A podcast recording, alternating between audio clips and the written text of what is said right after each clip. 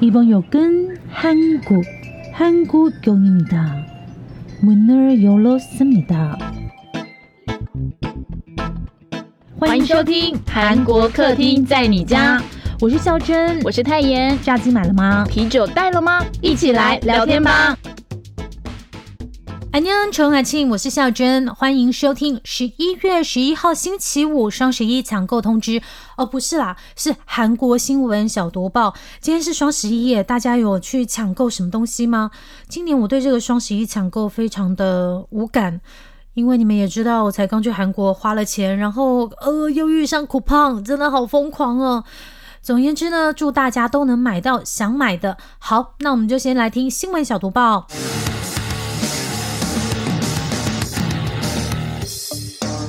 小读棒，不能错过的韩国大小事。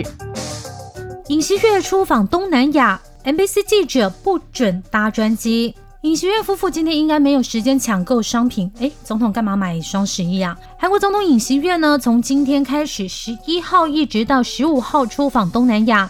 他将参加东盟加三，也就是东盟跟韩中日的峰会哦，还有二十国集团峰会，就是大家所谓的 G 二十啦。那总共是六天四夜的行程。韩国各界关注的当然就是韩国总统会不会跟其他国家的元首有高峰会谈。那目前呢，韩美还有韩美日首脑会谈正在积极秘密的进行协调。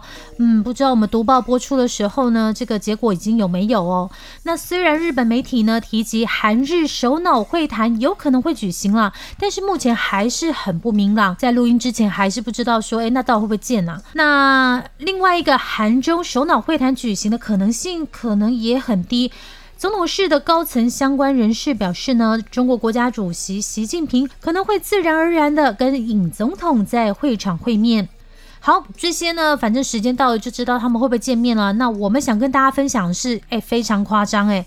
月月居然没有让韩国电视台 MBC 一块上专机报道，哎，大家知道吗？其实，在总统出访的时候呢，都会有这个随行采访团，然后可能呢，总统在机上讲话的时候，这些记者下飞机的时候，可以就马上发一条新闻啊，可能是总统在这个飞机上跟大家说明一下这一次出访的行程或者什么的。但是呢，不给 MBC 上飞机，等于是让这一家电视台独漏，哎，而且说实在的，你们知道吗？这些机票呢，也不是总统府出的哦，这些记者机票也通通都是电视台要自己负责，所以也不是说用总统府这个人民的税金来付记者的钱。那为什么月月会这样呢？大家还记得我们之前跟大家提过，月月去美国的时候，他那个时候他先发言完，然后换美国总统拜登发言嘛。结果呢，一下台的时候呢，月月就被拍到说，他跟这个幕僚在讲说。哎，现在在国会，如果这一帮兔崽子不批准的话，那丢脸求死的灯该怎么办？虽然呢，韩国总统府后来就是解释说，哎，他说的是韩国的国会，而不是美国的国会。但是呢，其实这一段对话那个时候被媒体透过镜头直播，然后直接播到韩国的时候呢，其实韩国总统办公室的这些幕僚呢，曾经试图说，哎，缓颊。不过呢，韩国国内老三台之一的 MBC 新闻呢，他还是不减一字抢先播报。但是呢，刚刚说到那“兔崽子”这三个字呢，他是打那个字幕是打叉叉叉啦。MBC 还是播出这条新闻呢，当然让韩国总统办公室非常生气啊！我都叫你不要播了。我都拜托你了，结果你还播。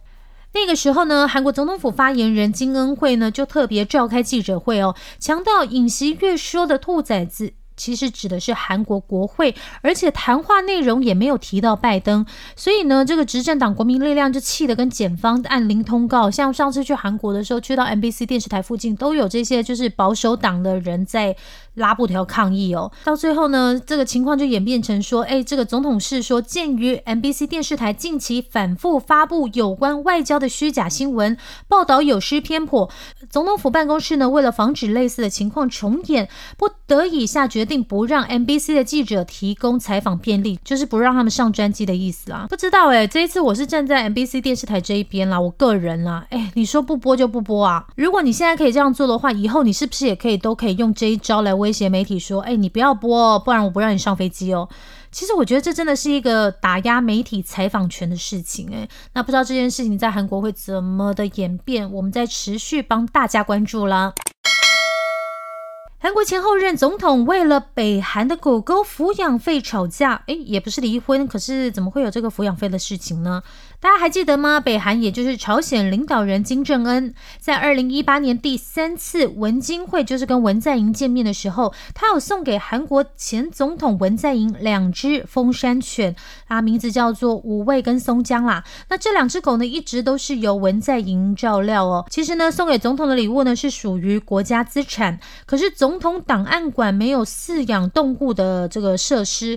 那那个时候呢，文在寅就说他愿意在卸任之后继续在。私人住宅继续照顾这两只风山狗狗哦，还有他们的就是生下来的宝宝叫道恩，所以文在寅呢就跟现任的政府签署了一个寄养风山犬协议，由国家预算支出每个月两百五十万韩元的抚养费哦，大概是新台币大概五万多块六万左右吧。可是现在的尹锡悦政府呢，已经长达半年没有支付这个钱了，所以呢，文在寅就在讨论说，那我是不是还给国家抚养这样？那当然这件事情呢，就会有些人就是讲文在寅说：“哎呀，是怎样？你现在连狗狗的这个五万多块、六万块的这个钱粮食费都买不起了吗？”哎，不是啊，话不是这样说啊，不是说之前都已经先签协议了吗？你们说是不是？好，经济消息，韩国二零二三就业预测差，新工作从八十万个变成八万个。韩国经济最近不是太明朗哦。韩国智库下调明年经济增长预期到百分之一点八，没有保二哦。就连明年就业情况，其实专家都不看好。韩国开发研究院呢，在对最近就业人数增加趋势的评价及未来展望这一份报告里呢，表示虽然因为这个新冠疫情影响、乌俄冲突，还有美国等主要国家利率上调，经济增长持续放缓，让最近韩国的就业市场呢出现了罕见的繁荣现象。因为你们也知道嘛，像是新冠肺炎期间呢，像一些餐厅啊，或者是空厨，就是飞机上做飞机餐的那些人都被辞退，这些人呢，因为现在就是空中开放，然后大家也出去吃饭，又再被找回来，所以就业机会看起来就变多了。那根据韩国统计厅公布的资料呢，在今年九月份的就业人数呢，比去年同比增加了七十点七万名，非常的多哦。失业率呢是百分之二点四，比一年前呢还降低了零点三个百分点。可是明年就没有这么乐观啦，明年呢可能增幅只有十分之一，大概剩八万左右。其中一点呢，可能就是因为今年这些没工作的人都已经找到工作了，所以明年的话，也许求职的人就没有那么多，不知道啊，到时候再看。好，一样是经济新闻。三星电子量产世界最高容量第八代 NAND 闪存。虽然电子新闻总是有看没有懂，不过还是跟大家说一下，先恭喜三星哦！三星电子品牌价值连续两年以两位数增长，一样是全球的前五名。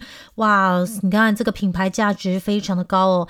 然后十一月七号呢，三星电子也宣布要分批生产 NAND 闪存世界最高容量的一 TB 第八代 VNAND 闪存。哇塞，这个记忆体感觉非常的大哦。那这一次量产的第八代 VNAND 闪存呢，最大将支持二点四 GBS 的速度哦，与第七代相比呢，速度提高了约一点二倍。哇，那表示资料跑得超级快耶！那三星呢是预计要拿这个第八代呢扩大到要求高度信赖性的汽车市场，然后二零二四年可能就会开始生产第九代了。三星电子呢从二零零二年开始呢就稳坐全球 NAND 闪存市场第一名。那第二名是谁呢？也是韩国，就是韩国的 SK 海力士。第三名呢这五位念叫 KIOXIA。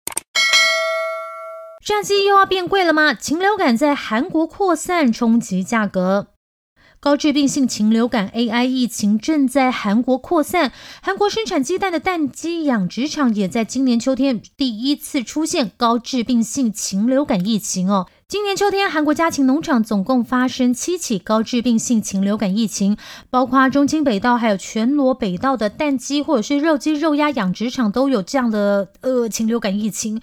目前呢，禽流感很有可能会通过韩国境内的候鸟这些就是野生鸟类大量传播给家禽，所以韩国也是错爱蛋哦。